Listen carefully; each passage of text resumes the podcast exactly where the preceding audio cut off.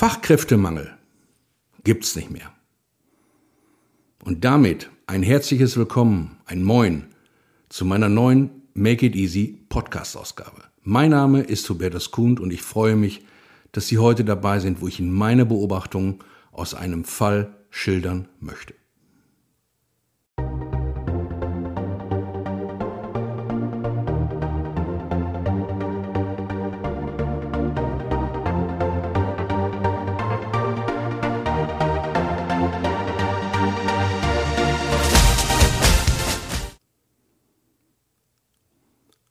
Und lassen Sie mich das gleich zu Beginn sagen. Natürlich weiß ich sehr wohl, dass es Fachkräftemangel gibt. Im Bereich der Gesundheit, bei den Pflegeberufen und natürlich auch im Handwerk. Aber die Geschichte, die ich Ihnen gleich erzähle, die lässt mich zum Teil daran zweifeln, das, was gerade in Unternehmen in Bewerbungsprozessen passiert, ob wir da als Unternehmerschaft auf dem richtigen Wege sind. Und die Story, die ich Ihnen jetzt gleich schildere, die ich Ihnen jetzt erzähle, die darf ich Ihnen jetzt erzählen, weil der Bewerber mittlerweile seit sechs Monaten nach seiner Probezeit in seinem Amt angekommen ist, in seiner neuen Position, in seiner neuen äh, Führungsrolle in einem neuen Unternehmen. Und die Geschichte, die ich Ihnen erzähle, handelt von einem Menschen, Mitte 55, erfahrene Führungskraft, langjährige Führungskraft, der sich Anfang des Jahres auf den Weg gemacht hat und hat gedacht, hm, was mache ich denn jetzt noch die letzten 10, 12 Jahre meines Berufslebens und hat sich dazu entschlossen, einfach nochmal sich neu zu bewerben, neue Gedanken bei neuen Unternehmen zu finden und seine Expertise, sein Wissen auch dann in dem neuen Unternehmen einzubringen. Ich habe mich letzte Woche mit diesem Menschen unterhalten und ich habe mich mit dem Unternehmer, mit der Familie unter, äh, unterhalten und habe um die Erlaubnis gebeten, ähm, dieses heute dann auch mal in einem Podcast darzulegen. Ich habe die Erlaubnis bekommen. Wir reden von einem Unternehmen, klassischer Mittelstand, familiengeführtes Unternehmen, Maschinenbau, circa 300 Mitarbeiter.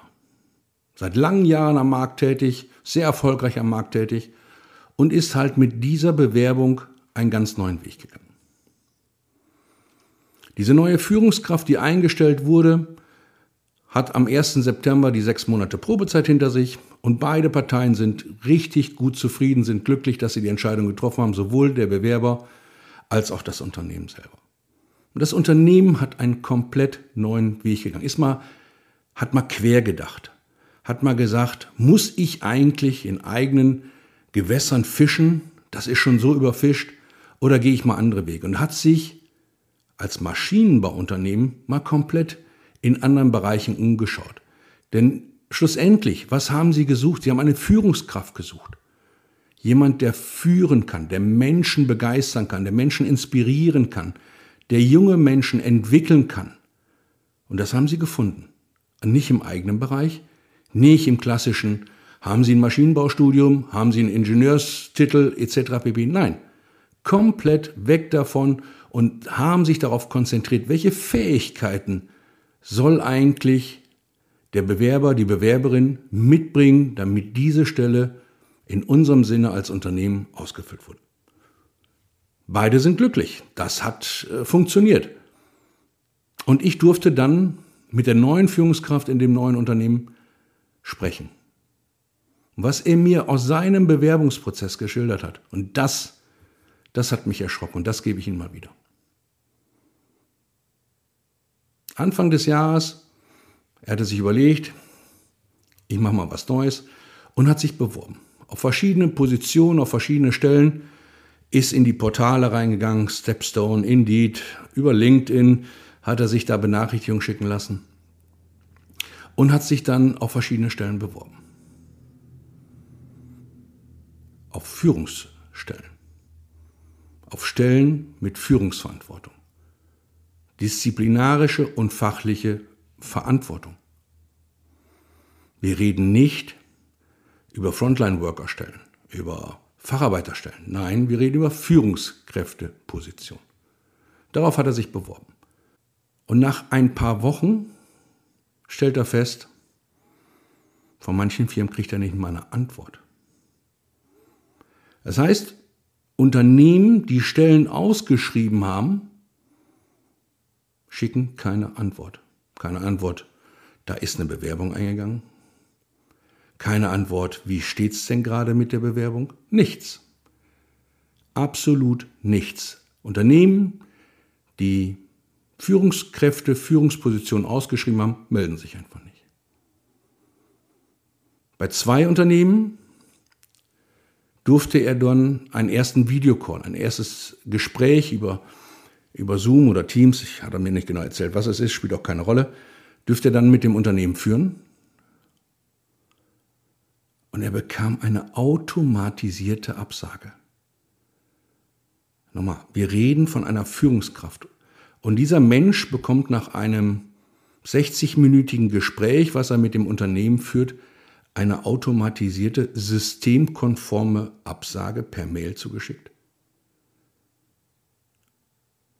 Und als ich diese ganzen Stories gehört habe, dass Unternehmen sich nicht melden, dass, dass man automatisierte Absagen schickt, da habe ich mir Fragen gestellt. Und die Fragen möchte ich weiterleiten. Diese Fragen möchte ich weiterleiten. An Sie alle. Haben wir noch genügend Wertschätzung Menschen gegenüber? Haben wir Wertschätzung Menschen gegenüber, die Interesse daran haben, unser Unternehmen weiterzuentwickeln, sich selbst zu entwickeln, dass wir denen mal sagen,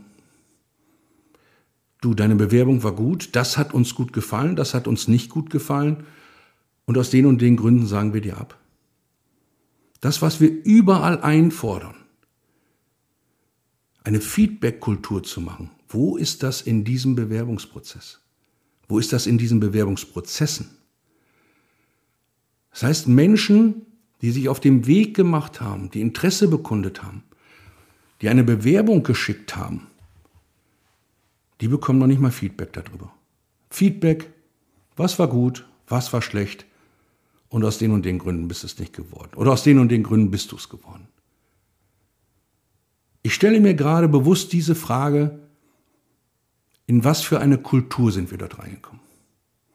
Wir fordern es immer ein und selber halten wir uns nicht dran. Das hat mir echt zu denken gegeben, was dieser Mensch mir da geschildert hat. Und ich bin auch noch nicht ganz mit fertig. Ich bin auch noch nicht mit durch. Ich habe mir seitdem viele Bewerbungen mal angeschaut bei den verschiedenen Plattformen.